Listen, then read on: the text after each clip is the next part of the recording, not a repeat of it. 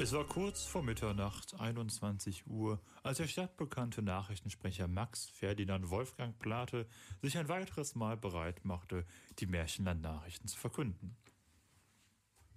Monster. Nachrichten. Die Nachricht des Tages mit Max Plate. Guten Abend.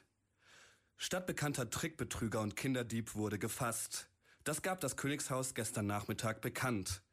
Ein als auffällig hässlich und runzelig beschriebener Mann trieb im Königreich anonym sein Unwesen. Mit dem Versprechen nach schnellem Reichtum brachte er finanziell benachteiligte Familien dazu, krude Verträge zu unterschreiben. Die juristisch unanfechtbare Vereinbarung zwang die Opfer dazu, im Austausch für Geld ein Jahr später ihr erstgeborenes Kind an besagten Trickbetrüger abzugeben. Die einzige Möglichkeit aus der Klausel heraus war es, den Namen des Mannes herauszufinden. Prominentes Opfer des Ein-Mann-Verbrechersyndikats ist die Königin. Unzählige Juristen des Landes befassten sich jahrelang mit dem Fall, aber fanden legal keinen Weg aus der Vertragsfalle. Denn der Mann blieb unidentifiziert. Zitat, ach wie gut.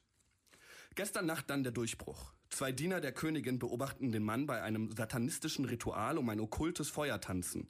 Im Wahn schrie der Mann seinen Namen, mehrmals. Zitat, ach wie gut. Der 43-jährige Rumpel S. wurde daraufhin in Gewahrsam genommen.